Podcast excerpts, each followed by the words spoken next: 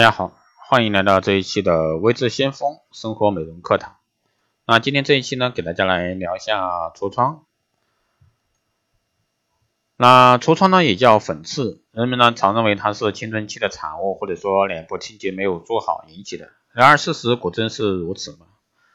那痤疮是年轻人的专利，这个是一大误区。任何年龄段呢都可以出现痤疮，通常出现痤疮的年龄是十八到五十二岁。第二个误区啊，过一阶段就会自动消失。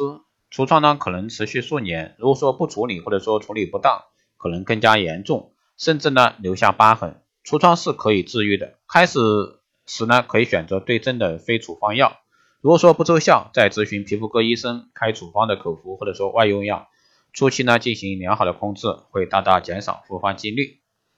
第三个误区是由污垢引起的。那痤疮呢是多方面因素引起的，内分泌失调是一重要原因，也就是说雄性激素水平过高，造成皮脂分泌增多，再加上微生物的作用，比如说痤疮杆菌的感染，治疗先应纠正病因及内因，不能光在面上做文章。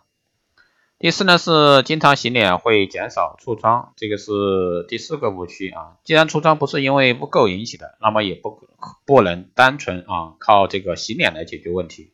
如果说洗面奶中含有过氧化苯甲酰啊、水杨酸或者说硫的一个化合物等成分，会帮助治疗这个痤疮，但不要用磨砂型的洗面奶，这样会过度去除水分，刺激皮肤，还可能让油脂分泌不减反增。第五个误区呢是挤掉痤疮见效快，那挤破粉刺呢会破坏皮肤表层，会造成长期的疤痕。第六个误区呢，热敷和蒸汽啊有利缓解痤疮。那很多研究发现了高温或者说出汗会让痤疮更加严重。其中印度的一项研究发现呢，患者在进行蒸汽治疗后呢，症状反而加重了。因此呢，远离桑拿房，让皮肤保持凉爽。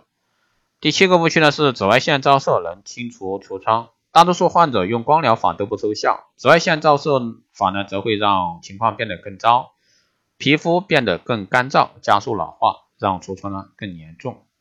好的，以上呢就是今天这一期给大家聊的啊橱窗这方面问题，希望对各位有所参考。如果说有任何问题，欢迎在后台加微信二八二四七八六七幺三二八二四七八六七幺三，备注电台听众，可以快速通过。好的，这期节目就这样，我们下期再见。